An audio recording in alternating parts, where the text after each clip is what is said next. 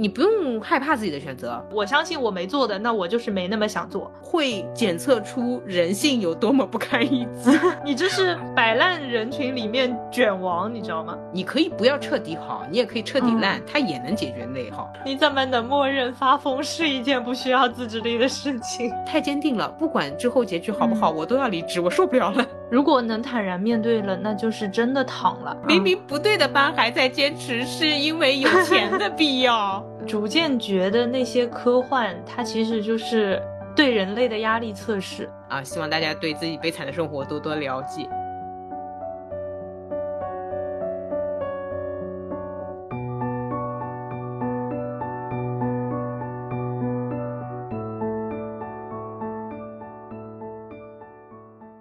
大家好，欢迎来到新一期路人抓马，这里是刚刚帮。川解决，但没完全解决了一些职场困扰的悠悠。这里是我感觉我刚被悠总骂了一顿的川。哎呦，解决问题都是要先那个，人不自虐何以虐人？嘤嘤嘤！没想到我这个都在家休息的一个人，还要被拉出来做职场咨询。天呐。嗯，然后我们今天还是快乐的 Q&A。嗯。那我们还是按照顺序吧。好的，那今天第一个是一位双鱼座路人问：明明不对的人和事，还有必要坚持吗？没有必要。好，呃，已经这么明确了，都能够确定明明不对了。对，明明不对，那就不对，没有必要。嗯，如果你还在坚持，一定是因为有必要。比如说工作上班啊，明明明明不对的班还在坚持，是因为有钱的必要。哦，就是他一定有对的部分。对呀，你只要但凡能够在外面再找到，就是比如说一样差不多工资的，或者更多工资，你就跳槽了呀。嗯嗯，是的。所以必要吗？不必要。但你坚持一定是因为有必要。你找到那个仅剩的一两个必要性解决掉，你就可以不用再坚持不对的东西了。好的，嗯，好，呃，这个非常明确了，你都明明不对了，好。对。好，然后是水瓶座路人问：年龄向着三字头前进的你们，会慌吗？或者说感受如何？哦，我回答，我回答，因为我比川会先三字头呢。嗯嗯，我现在那种慌，是我当年参加十佳歌手大赛上台之前的感觉。什么呀？就是好嗨哟，好嗨哟。嗯嗯嗯嗯嗯，会慌的，会慌的，因为。嗯，你这不是慌，你这是兴奋吧？啊，好，是的，是的，是的。还有，我有一个操作是，我现在对别人说我就是三十岁，嗯，但是我这个有个 bug，就是医生会问你的年龄嘛，他需要了解一下这个情况。然后我说三十岁，然后他又看了我一眼，然后他问几几年，我说九四年，然后他就嗯，就是算了一下，他觉得好像还没有完全到嘛。啊，我记得是去年还是对我好像去年就开始乱说自己的年纪了。嗯，我会这样子给自己做一些心理准备，就习惯性的先说三十，免得到时候还以为自己二十几岁。我想想，这个就我们正常来讲，今年是几岁啊？我都已经报了九四年，九四年到底几岁？我已经开，我已经把自己搞糊了，二三年减 九四年，是不是周岁上讲是二十九，虚岁是三十或者三十一？虚岁还能跳两下的？呃，就是你过了生日就是三十一，没过生日就是三十。好像是这样，就是虚岁就很虚这个东西，没问题，对，那 OK，那就是实打实掰日子，其实是二十九，二十九加，相当于现在是。我这么问你，嗯，我今年过了生日之后是几岁？呃，三十三十整吗？还是二十九整？我就不懂二十九整吧？啊，这么年轻啊？那二三年减九四年啊？行吧，那这样吧，我我不知道，我我现在逐渐就是不了解这个了，但是我会在这个时候，就是心态上觉得我三十了。啊，你其实也一直把自己当三十在处理，对吧？但是我这个三十呢，就是可能我今年也三十，明年也三十，我不知道。就是我觉得三十是不是一个具体的数字，就是是一种 feel。嗯嗯嗯嗯嗯，对对对对对啊！还有我想跟你说的是什么？我想跟你分享一下，我们两个三字头的彼此分享一下啊，完全忘记了听众的问题，就是。我之所以要报自己三十岁，不报自己二十九，就跟他们说，男人的身高只有一八零，没有一七九，你是不是秒懂？怎么报自己一百岁啊？哎，你怎么回事？就是为什么要报三十呢？这是一种氛围，这是一种大气的展现。你如果说二十九的话，别人会觉得你特别在意年龄，哎呀，对对对还斤对斤计较，还算了一岁两岁的哎，对但是姐姐不，姐姐就是对哎，就是三十了，哎，三十了，对。就是这种感觉就非常的大气，就大方，哎没关系别人说。你，别人说你哎三十了，你非要纠正他，我二十九岁哎零几对天，就显得你特哎别在意。对对对对对对对。所以说呢，一般可能二十九，我甚至二十八的时候都有可能嗯。会直接说，哎，三十了，哎三十了，所以所以其实你跟我一样，就是三十岁会持续很久，哎，对对对，就是因为算不清楚，再就是加上算不清从楚，快到三十了，到真的三十了，到也许三十超了一点了，对对都是三十。对，因为嗯三十超了一点，说三十，人家倒无所谓的，因为人家只看你在不在意这个三字头。嗯，那我提前就是跨过这个三字头的问题，咱们就不纠结了，我就是三字头，对三十岁后哎面过个几年就是四十岁了。不是你这个 太快了，就是哦对，没错，就是三十九岁这个岁数我也会隐藏掉，我就会直接四十。三十八我可能就已经四十了吧，就是从虚岁的嗯四十开始就是四十了。嗯，可以可以，OK，那我们就达成这个 协哎，议了。我们在搞什么？嗯，然后再说一下慌不慌和感受如何，因为还问到感受。其实我做离职这个决定和我的年纪是无关的，但嗯是我这两天回头想想，意识到可能也是老了啊，就会有一些很明确的想法。如果不这么做的话，会有点可惜。嗯，前两天跟朋友聊到，他在纠结他跳槽，然后什么时候跳，要不要找占星师算一卦这样的情况，他就问我，哎，你这次离职没有找占星师傅吗？我说，哦，没有，太坚定了，不管之后结局好不好，嗯我都要离职，我受不了了。我觉得这可能是嗯。三十岁的力气，二十五六岁的时候你没这个坚定的状态，敢做这样的决定，但是到三十岁就是啊，就其实够了，我真够了，我太明确了，我真受不了了，我就怎嗯。怎么都不会比这个工作再烂了，嗯，大概是这样的一种感觉，这个是可能是三十岁给我带来的感觉，你呢？我觉得，呃，非常没出息。第一反应是，我家什么时候会算我的年纪？嗯就是在我算我什么时候有十天年假的时候。所以我还蛮喜闻乐见年龄增长的，就呃是、应该你先回答的，就是每过一年啊，距离我十天年假还剩几年？就是我现在算是我到二六年就可以有十天了，啊、那现在才二十三年，，对吧？就觉得哎呀，就是嗯，这还需要一些时间。然后另一方面想的是，哎，还蛮神奇的，就三十了。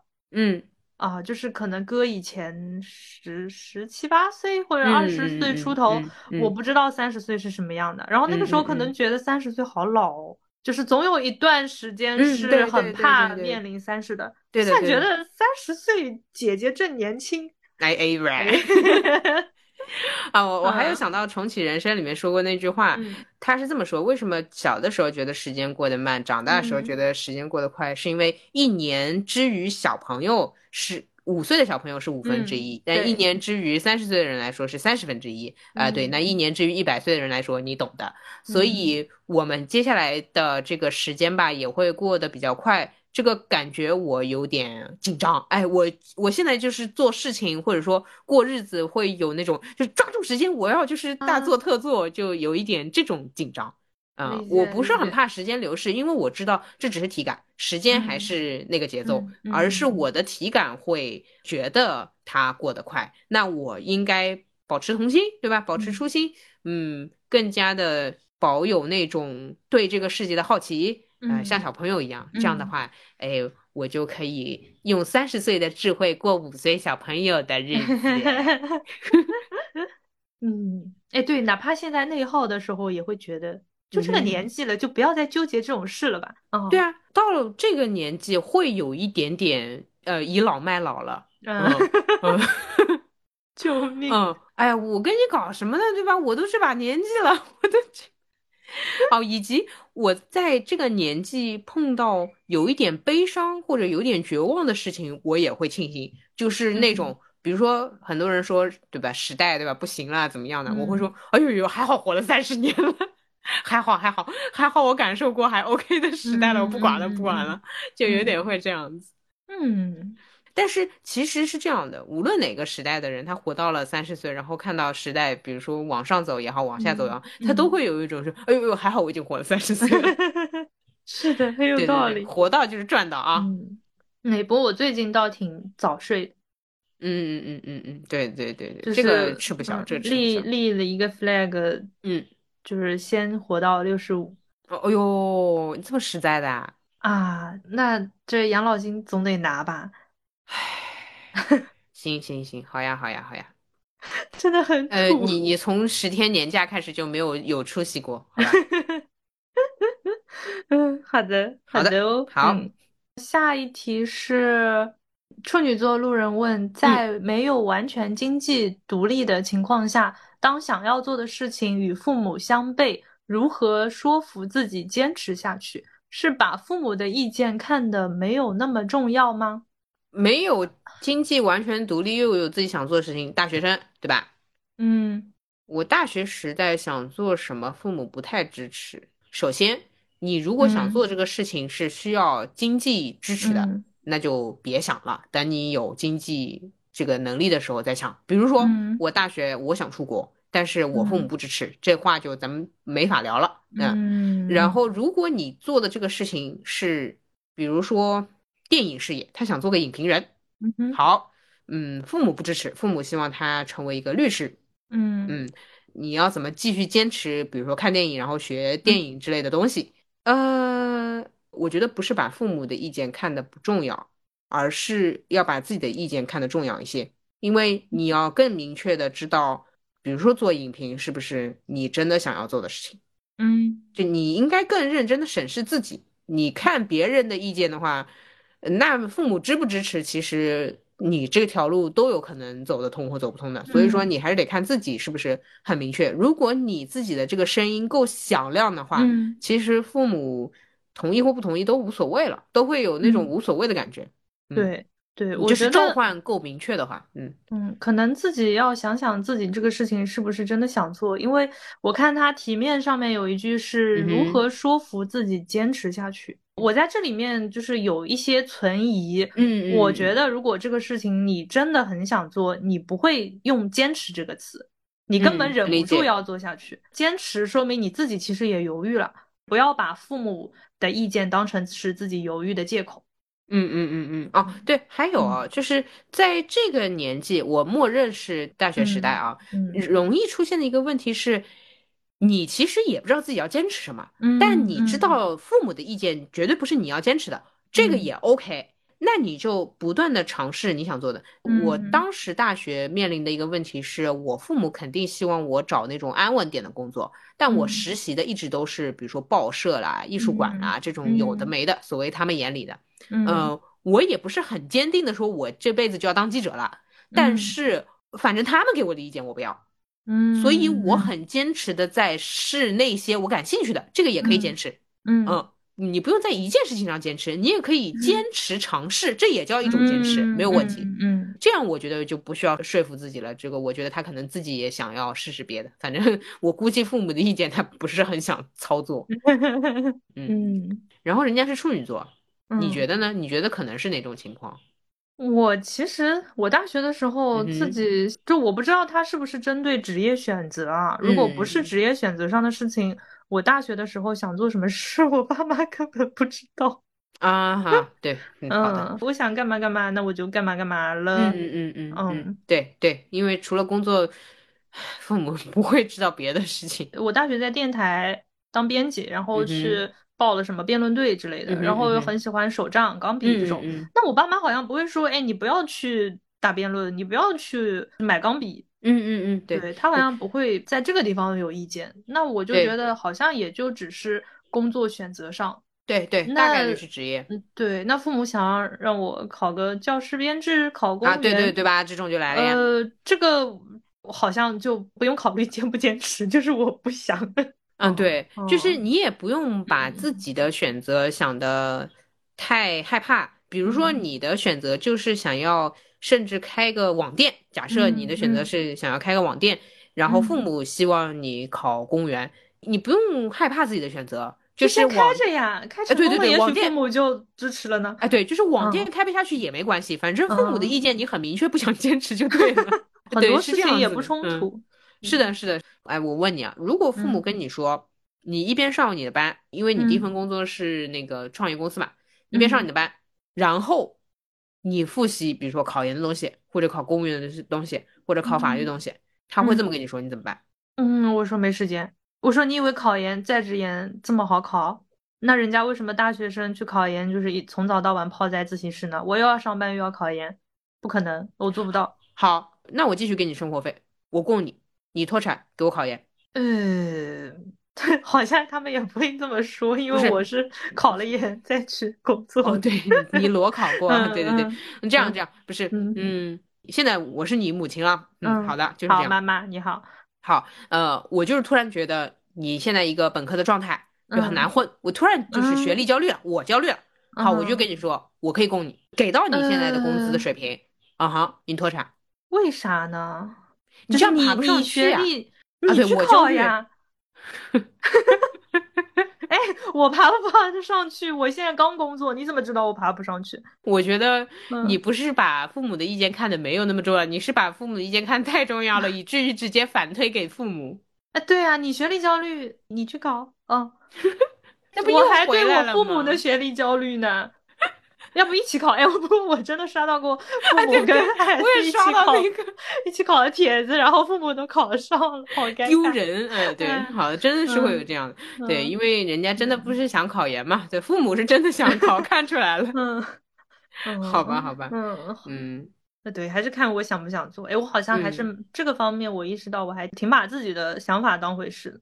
嗯嗯，我的话是别人给我的意见吧，基本都变成了我的排除项，也挺好的，这就是我还是会听父母 讲话。哎，我那天还刷到了双子座嗯那个一百斤一百斤的反骨，哎，真是真真是糟糕呀！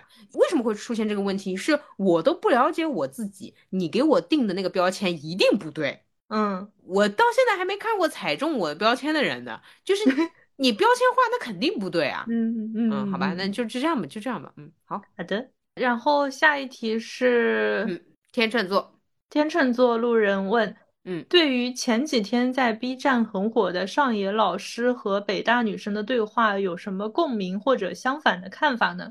对于那个视频有没有想说的话题，能深入聊聊吗？嗯，我没有看完那个视频，上上个月的事了，对不呃起。对对对对，抱歉抱歉，我们嗯这个 Q&A 的环节，呃，我没有看完那个视频，我是打开看了一两眼之后，哎，其实我也不太看这类视频，我平时打开嗯 B 站看视频的话，都看高兴的美食类的，嗯呃，我自己对于这件事情，其实我有一个很偏门的想法，就是为什么不直接看他的书啊？就我有的时候不太爱看啊书评的原因是，我书都没看完，我看什么评论？还有一个，嗯，如果是书籍类的相关的评论或者讨论，我喜欢看分享类的，我不太喜欢看讨论类的，因为他的点嗯肯定是在他的书里会呈现的更加完整严谨。嗯嗯嗯嗯，如果是评论的话，也会有专业的评论家，其实会让我不太看自媒体做的书评。当嗯然，这个是我自己的就是喜好口味。如果我看自媒体的关于书的推荐，那个渡边编辑那个呃，他推书，他就是推荐，他没有那个讨论的部分，就是分享这种看个乐呵的，我很喜欢。嗯，我是这样的。嗯，理解。嗯，我是对那个北大女生也不了解，然后呃，上野老师的书也没看完。啊，对，主要是这个，嗯所以就嗯没有什么看法。嗯嗯嗯，没了。嗯，对，好吧，加油。那直接下一个，好，下一个还是天秤座路人问，以前几乎没怎么想到想要去做的事情，在经过了艰难的时期之后，最想去实现的啊，就是这三年嗯，哦，就是以前没想过的，然后疫情之后突然想做的，哎，但你以前没想过，你现在怎么就想到了？你有吗？没有，就是我所嗯有的都是正常的在清单上的，然后等到疫情过了，就比如说出国，这不都是嗯以前想到过的吗？嗯嗯嗯嗯嗯。嗯，嗯，理解。哦，就是我之前一直想着疫情之后出国、出国、出国来着，然后现嗯在不是这个签证的情况还没有很乐观嘛，然后包括机嗯票其实也挺贵的。嗯，我最近更想实现的就是如何持续的呃不上班还能赖在家里了。嗯就对但是我最近嗯更想实现这个了。嗯，嗯，但我觉得这个其实跟疫情没有直接关系。有一点关系就是嗯经济这个发展吧，就是如嗯果嗯经济发嗯展起来，你更容易实现不上班吧，就只能这么说了。理解理呃，解，但是嗯我只能说，就是正巧被关成这样之后，反嗯而有了新的生活目标。嗯嗯嗯嗯，我好像就是可以说有了一些新的尝试，但我不觉得是这个事情引起的。我会觉得可能你就活到 这把年纪了，自然而然想做一些什么事儿，想不出来是极度相关的又很想去实现的事情是什么。啊，对，就是你想嗯旅行的时候，如果一切条件 OK，那就去旅行，大概是这样，没有说特别一嗯下子要去实现了。嗯嗯嗯嗯。好的，呃，包括你想坚持不上班，你也得慢慢来嘛。你也不是嗯说你这个想实现就能实现，你得嗯努力。然后你嗯只有真的是站到几十年后，你确实没上班，你才能说 OK，我实现了。嗯嗯嗯嗯我刚刚还想到一个，也有可能我们想实现的东西都太大了，而且维持的时间很长，所以没嗯有那种我可以回答你的。比如说不上班这个，这个计划很大嘛，嗯，动辄就是嗯几十年，对吧？不然不叫不上班，不然只叫我休息三个月，对吧？嗯，对，所嗯以这个就没有办法说我想实现的，它就是生活嘛，或者我想要实现我不上班休息三个月，那嗯么就是辞职就好了，这个没那么，嗯，对对对，是的，最想要去实现的，跟七只桶聊天，指路那个普鲁斯特问卷。哦，对，谢嗯谢，好的嗯，指路问卷大家回去听一下，那个嗯川的答案一直没变过。好，就一直对七只桶心心念念。好呀，好，多嗯。看点科幻的书呀，哎呦，好呀，好呀，好呀。好，然后下一题是射手座路人说多聊点书，好爱听。啊，不是，对我不是为了 callback 这个，那我来说说，我想强烈推荐一本社社会心理学的书啊，就是嗯《态度改变与社会影响》啊、虽然这个书名和书的装帧都让你觉得像一本教材啊，当然它看起来也特别像教材，它还有课后练习呢。嗯，我这本书种草的场景竟然是一个塔罗师。哦，嗯，就是抽卡组，然后聊一下你可能会被什么东西影响啊，对吧？然后你这个人，呃，应该注意哪方面呢？然后就讲到集体意识，其实就之前也有人问过，说双子座，对吧，会随主流影响这个问题。OK，如果你是这样的人的话，可以去看一下这本书。它其实里面会讲一些社会实验，比如说找一组人，然后呢找一个志愿者，就是相当于只有，比如说只有川你是真的去参加这个实验的，剩下的都是我的眼线嘛。给你发一张纸，然后上面有一根长的线，有一根短的线，然后我安排所有的人都说反话，就说那根短的，我说它就是长的，然后就看你的反应会不会从众。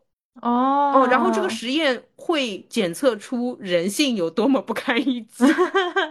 懂懂懂，假设我在场十个人，而且我跟你说里面都是，比如说斯坦福的，对吧？哈佛的，你真的会慌啊！你会说嗯，肯定是不是有一些我不懂的几何理论？哎，他们嗯看出来了，这个线可是不是可能是一些视觉效果，导致嗯我看的是短的，实际上它是长的，你就会嗯怀疑自己，对吧？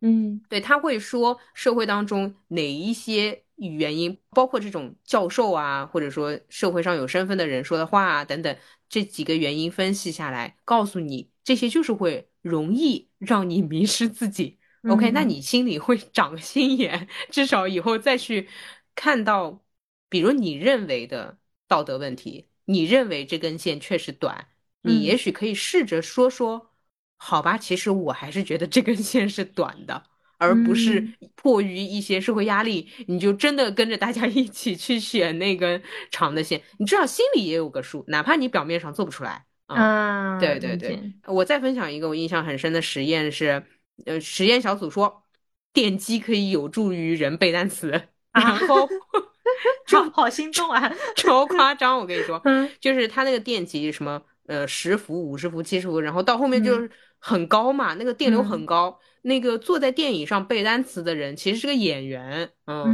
嗯。他会演出被电击的样子，其实你不会电到他。哦。但嗯。是呢，我比如说是那个实验人，我是教授，我把你嗯。拉过去，我说来，呃，我们教他背单词，他只要嗯。背不出来，你就按一下按钮，而且每嗯。次背不出来，你这个按钮就要按更大的电击量。嗯。他们就检测你按到什么时候，以及被测试人员表演的痛苦到什么时候，你才会跟我说，老师这个方法是不是有问题？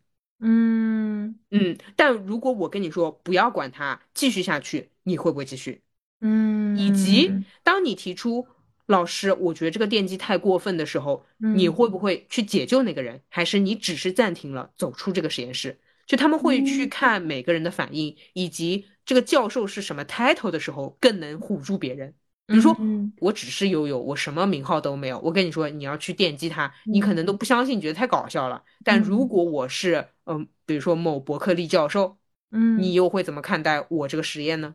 我跟你说，你就是要电击他两百伏，你给我按钮按下去，然后对方表现的很痛苦，我说没关系的，这可以刺激他的大脑，你会不会相信我呢？对，那其实那这个很搞笑了。你在社会上很多时候，人家也不过就是说一句，哎，我哈佛毕业的。对，所以这个东西拿来骗人也很 好用。懂懂懂，哎，这个有点想看了。嗯，是不是？是不是？好的，就是类似于会有这样的实验，然后告诉你你是怎么被这个社会影响的，以及还有很多类似于这样的，就是让你知道 你其实根本没有在选择，只是别人在帮你选择 这样的悲惨的生活啊！希望大家对自己悲惨的生活多多了解。这是我极力要推荐的一本书。嗯，还在看《三体》。呃，三体我也有，三体我也有要说的。我特别想分享的是什么呢？我很意外的是，三体竟然在人性方面的内容或者说占比，在我心目中是更高的，而不是科幻。我以前老把它当成一个科幻小说，就觉得，呃，对吧？就是一些外星人的你来我往。但是我后来意识到，刘慈欣啊，刘慈欣老师啊，您真的是对人性的这个参透啊，真的是让我无比的崇敬。我看好多我都看哭，真的，嗯，哎，这个能剧透吗？就是，嗯，比如说其中一个啊，那就是我用剧透又不怎么剧透的方式来讲，其中一个人在面对几百年时间流逝的时候，他的那种受到的冲击，因为他个人的生活和他整个社会、整个世界关注的事情，这这种比较、这种冲击，嗯，对，刘慈欣通过这个小说的情节表现出来了，我就深深带入之后，我又意识到。我坚决不上班，不行，我不能再上班了，我不 能在这种小事上面纠结。怎么回事？就是我一定要过好自己的日子。嗯，怎么回事？我没想到是这个落点。哎，退工，退工啊！好吧，呃，这个是我最近感触比较深的。嗯，我现在看了第一本，怎么样？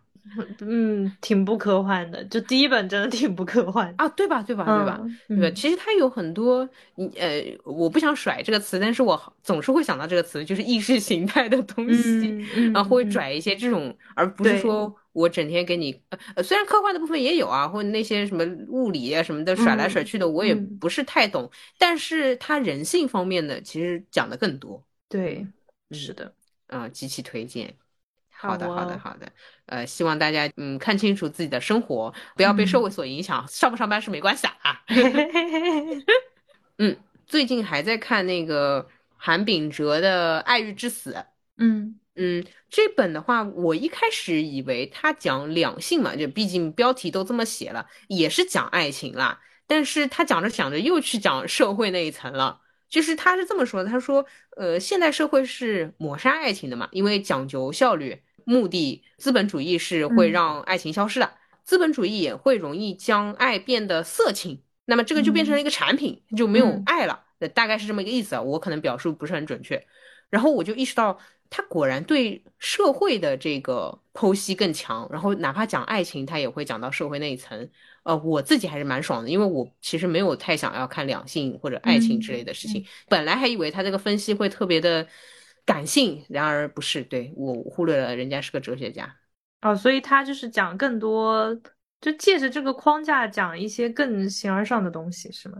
嗯，就是他也讲了他关于爱情的理解，关于现代爱情的理解，但是其实还是从社会那一层来剖的。我我我这么说吧，就是我觉得看倦怠社会的加了一点爱情的版本。OK。呃，就是倦怠社会里面没有太多讲爱情这个问题，但是他就是在倦怠社会基础上又讲了爱情。我好喜欢这种就是讲来讲去还是讲一件事情的人，因为这样他有助于像我这种记忆力不是很好，然后逻辑也不是很好的人，呃，通过这种反复，嗯更加印象深刻他想要表达的主旨。嗯嗯，这个是我很喜欢的。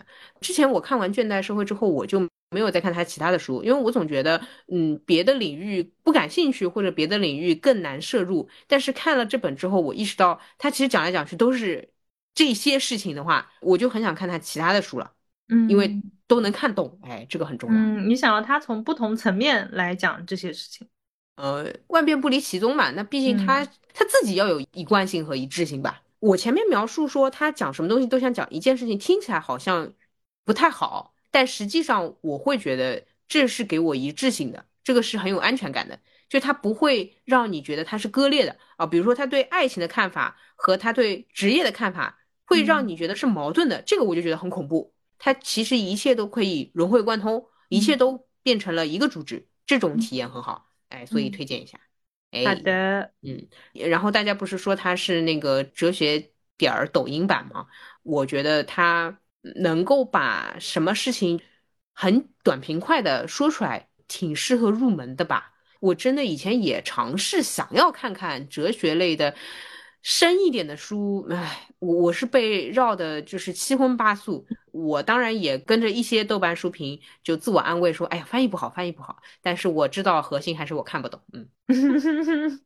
对的，对的，就是想要看懂一些哲学，我觉得可以考虑一下韩炳哲。哦，对，然后最近不是还收到了那个苏菲世纪的漫画版吗？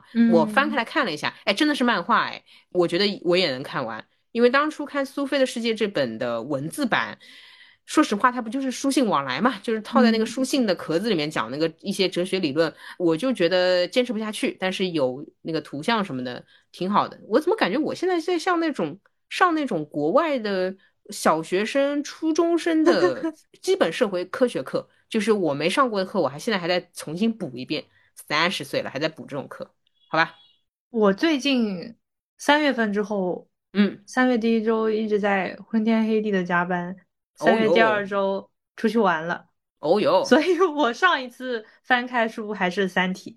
哦，可以可以可以。然后我今天录音之前收到了一本书，嗯，它的书名是《人类灭绝》，嗯，随书附赠了一封手写信，嗯哼，然后这个手写信的信封上面写的是人类灭绝计划。我现在打开豆瓣，他这封信里面说：“亲爱的川上，您将成为本次人类灭绝计划的一百二十一号。”然后我 我吓住了，然后他就是讲了一些。就什么，我们消除人类灭绝的一切威胁，唯独忘了自相残杀的天性啊。然后他有一些理论，什么据侦查，人类什么新人类最近出现在了非洲大陆上，他们拥有凌驾人类的智慧、第六感以及无限发达的道德意识，极有可能将现存人类取而代之。嗯，目前人类分化出了两个阵营，A 是加入新清除人类计划。哦哟。B 是守护变异的新人类，哦，然后对，然后他下面说大战一触即发，作为第一批被派往人类灭绝行动的士兵，请签下你的名字，做出你的选择。然后它下面有两个框，一个 A，一个 B，然后让我签名。哦，很刺激，很刺激，很刺激！哎，这个很有互动，这很有互动。是的，哎、是的。呃，让我想到前两天不是狗狗子还给我们推荐那个《最后生还者》嘛，它是由游戏改编的嘛，嗯、它里面就是。真菌侵蚀人类啊，理论上真菌好像是不会影响人类的，但是在这个科幻的游戏或者影视里面，它是这么个情况啊。嗯嗯、然后真菌侵蚀人类，控制人类之后，人类就会变成菌菇人啊。呃，这个是我取的名字，不好意思，因为他们的头上就是如果还有生命体征的话，头上也会长菌菇，我就叫他们菌菇人。也面临了你这个问题，就是那比如说感染了，是不是要及时清理掉，对吧？嗯还有些人相信可以产生出特效药，还有些人觉得说不可能啦，就是说我们一定要想办法守护原本的那些人，嗯、这就菌菇人肯定没救了，就是会出现这个情况。然后昨天看到里面有一句台词是这么说的，呃，映射你说的这本书吧，他说，嗯，他跟一个十四岁的小女孩解释飞机坦克战争这个事情，因为那个小女孩出生在菌菇人时代。就是他出生的时候，坦克已经不开了，飞机已经不上天了，世界已经乱了，已经没有什么这种供电啊，那个什么，整个基础设施都坏掉了。男的就跟小姑娘解释说，呃，以前就是会有战争，会有枪炮，去指向错误的敌人。我一下子就觉得这个句台词很精彩，就是当年的战争不都是人对人嘛？对，就所有的一切都是错误的，因为其实你真的要解决，嗯，比如说他们现在目前要解决的是真菌问题嘛，就是大家不要变成菌菇人嘛。对，那但是没有这件事情时候，哎，人和人要搞，哎，有了这个病毒，对吧？有了疫病之后，大家终于明白，OK，我们真正敌人是谁，或者说我们真正应该解决的问题是什么？嗯，我现在感慨的，逐渐觉得那些科幻，它其实就是对人类的压力测试啊。我懂，我懂。那我心理压力可太大了，我这我这我不测试不行。我看这个我又看哭，我天天看哭。哎，我发觉我看科幻是最容易哭的。感觉其实它都是借着科幻的壳子讲人性的东西。嗯嗯嗯。那你你还是人的，你还是热爱人类。哦，我就是爆哭，我各种爆哭。昨天那一集是。啊，不剧透了，不剧透了，因为玩游戏的、不玩游戏的听这个都算是剧透 啊。那么各位去看吧，快看吧。好，好的，好的，好的，好的。哎，你那本书可以借给我，谢谢，谢谢。嗯，好，好的，到时候借啊。你那本书到时候借我看。我觉得有点刺激，就是它是手写的，但是我刚仔细看了一下，应该是打印完了之后手写了一个名字，但是是同一个人写的，对，就比较高明，一张牛皮纸，就挺挺吓人的。好的，好的，好的，比较高明，挺吓人的。好的，好的，好的，好。嗯，好，下一题是巨蟹座路人问，想知道如何坦然面对自己的普通与缺点，比如想法很多，总是行动力和自制力又跟不足，又跟不上，是吗？最终躺又躺不平，卷又卷不动。想到了我的朋友，嗯哼，是这样的，就是这一个问题，它涉及到两种思考。首先，当你要坦然面对自己普通与缺点的时候吧。你得不把自己当回事，就是说，我知道我就是普通人，嗯，但是呢，当你想要行动的时候呢，你又得把自己当回事。你看，比如说我们俩做博客，如果我真不把自己当回事，我就觉得，哎呀，算了，我讲的也不重要啊，没人听了，那算了，好了，讲讲就讲糊了，就没了，没这件事情就不做了，对吧？所以做事情的时候，往往你要觉得说，OK，我觉得我分享的还是有点价值的，我还是得说一说的，然后大家听一听，我觉得挺好的。所以，当这两个事情放在一个问题里面的时候，就很恐怖。你又要不把自己当回事，要把自己当回事是很难的。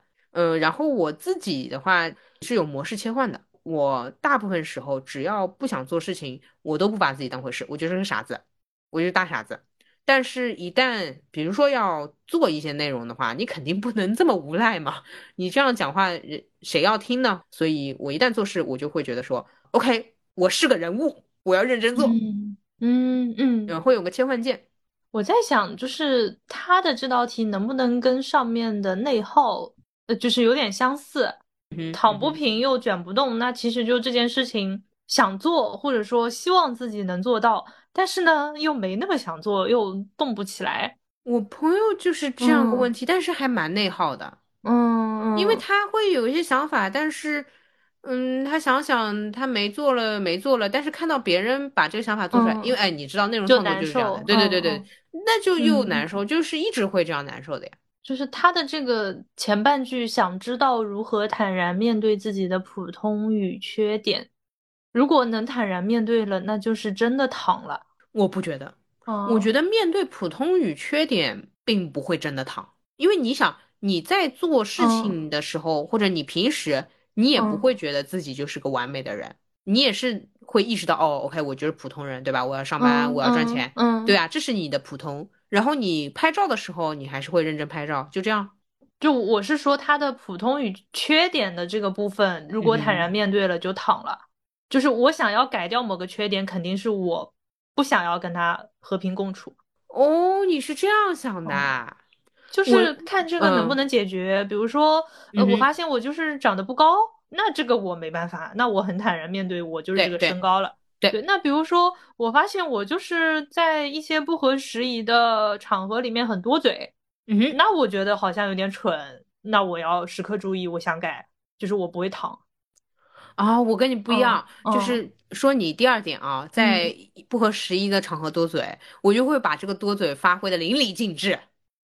就干脆说吧，那你其实也不是坦然面对，我感觉，哦，你甚至想要把它发挥的更好。啊，我懂你，就是我也会，嗯，对，激进面对，我觉得坦然面对有一些是对这个普通或者说对这个缺点不作为，但是你不发挥或嗯者发挥的更好，我觉得都是你做有所作为。哦，那我是要嗯操作的，嗯嗯，有道嗯理，有的，我懂嗯你的意思了。就是你要么卷，要么你就就是整一个躺下了，那哦，那我好像还是卷的那一类。是吧？是吧？嗯，我如果意识到自己有什么问题的话，我更容易把它变得更糟糕，但是我会把 它有一些变化。救命哎，啊！比如说那个嗯不会工作这件事情，就干脆不嗯上班了，这就是我解决方式呀。嗯，我是没有办法停在那种，就是说，哎呀，我不会，然后我我混一混弄一弄，这个我会觉得很难受。我就想嗯要彻底一点，那要理么不上班了吧？那行了吧？那总总不嗯没人说我不会了吧？我嗯就会睡觉吧，我就当猪猪可以了吧？就不想在中间摇摆，就是要么解决它，要么接受它。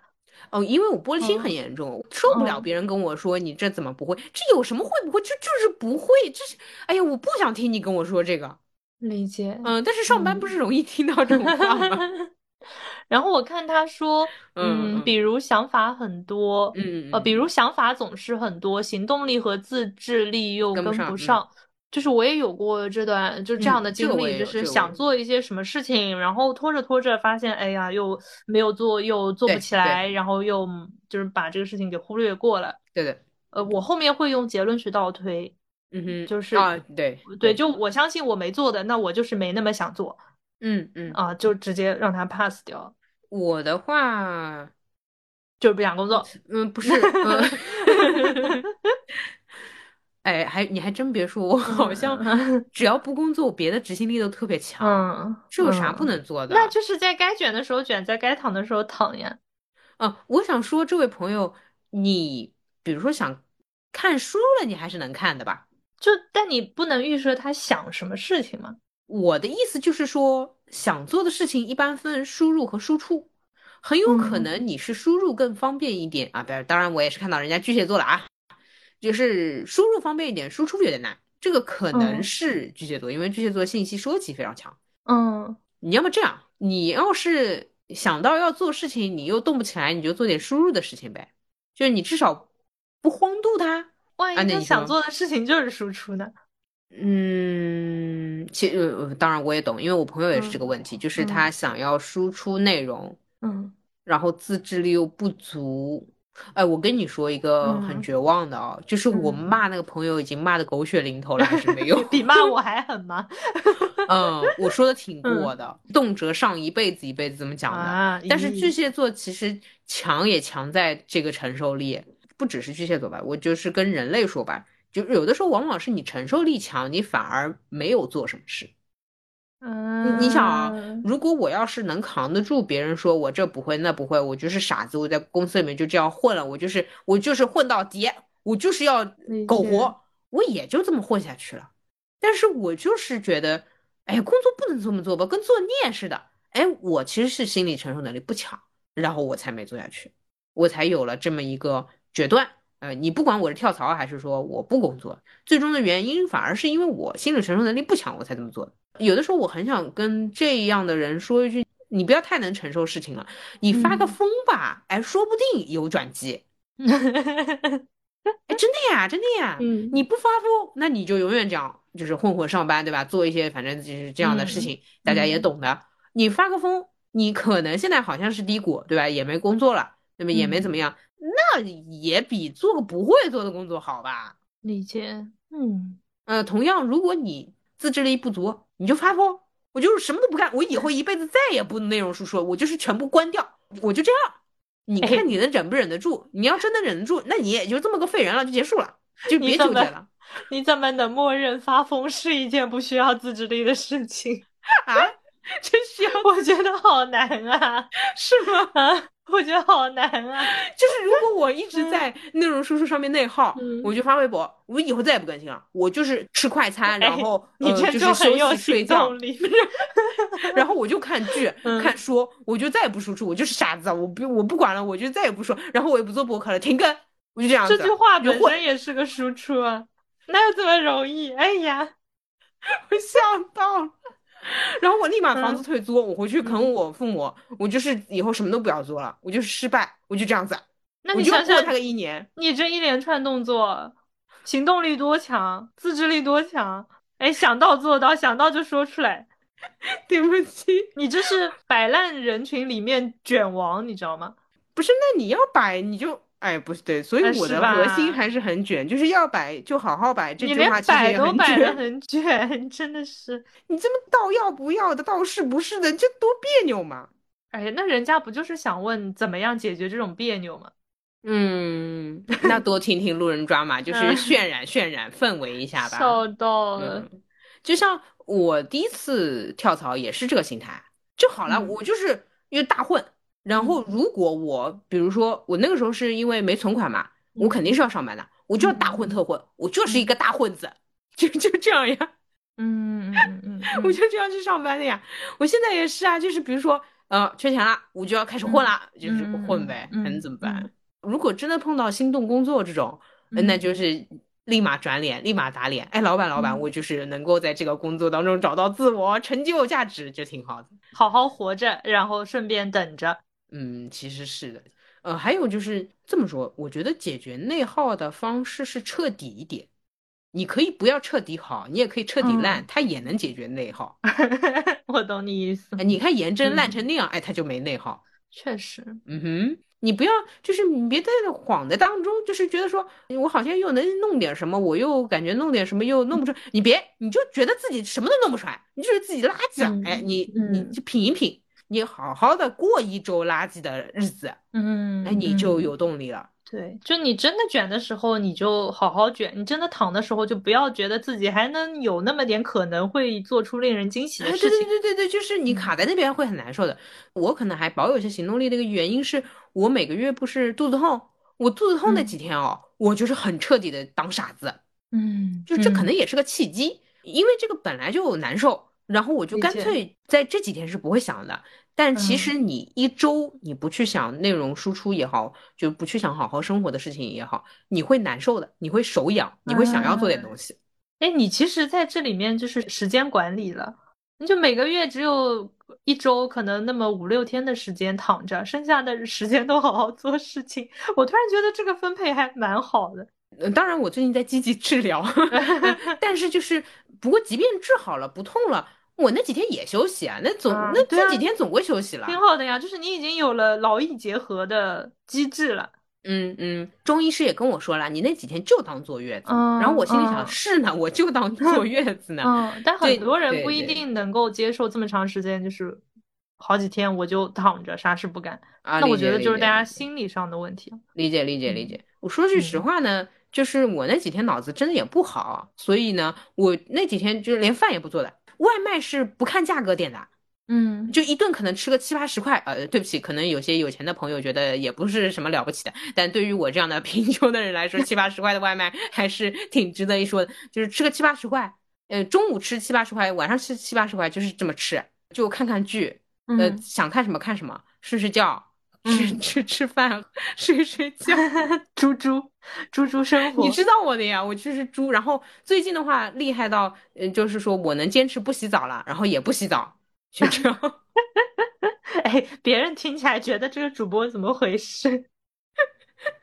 就这两天坐月子呀，还能怎么办？嗯嗯嗯，但是，一旦过了这个时期。就是精神抖擞，就很嗨，就想做什么就会去冲去做，因为你你马上一个月之后又要出现这一周了呀。嗯啊，理解。你还怕没时间休息吗？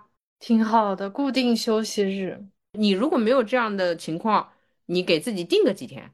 我每个月我就是摆烂五天，你觉得不够摆烂半个月？其实你真的能够认真的产出，你一周都能产出很多东西了。嗯，理解。我我是这么觉得的，你干脆你就说我一个月里面有十五天都得摆烂的，你就烂在那边，别纠结，别纠结，别纠结。可以，可以，可以，可以，摆烂哲学。好的，好，差不多了。好，那我们今天就先摆到这里。好的，这个主播真的是一趟。然后那个，其实我们这一期发出来的时间应该也四月底了。嗯哼啊，四月底？呃，不不不不，呃，四月初，三月底，三月底。三月二十八号或者二十九号。那提前祝大家愚人节快乐！哎，嗯好 奇怪哦，好奇怪呀、好，好，那就是啊、呃还是欢迎大家在各个平台订阅收听路人抓马。如果你有任何想说的、想听的，都可以给我们发邮件，我们的邮箱是 dramaboy at 幺六三点 com。如果你已经收听了一百个小时了，可以敲门神来加入我们的一百小时俱乐部。好，然后，如果你没有加过门神，你也可以加门神的微信来加入路人抓马的社群。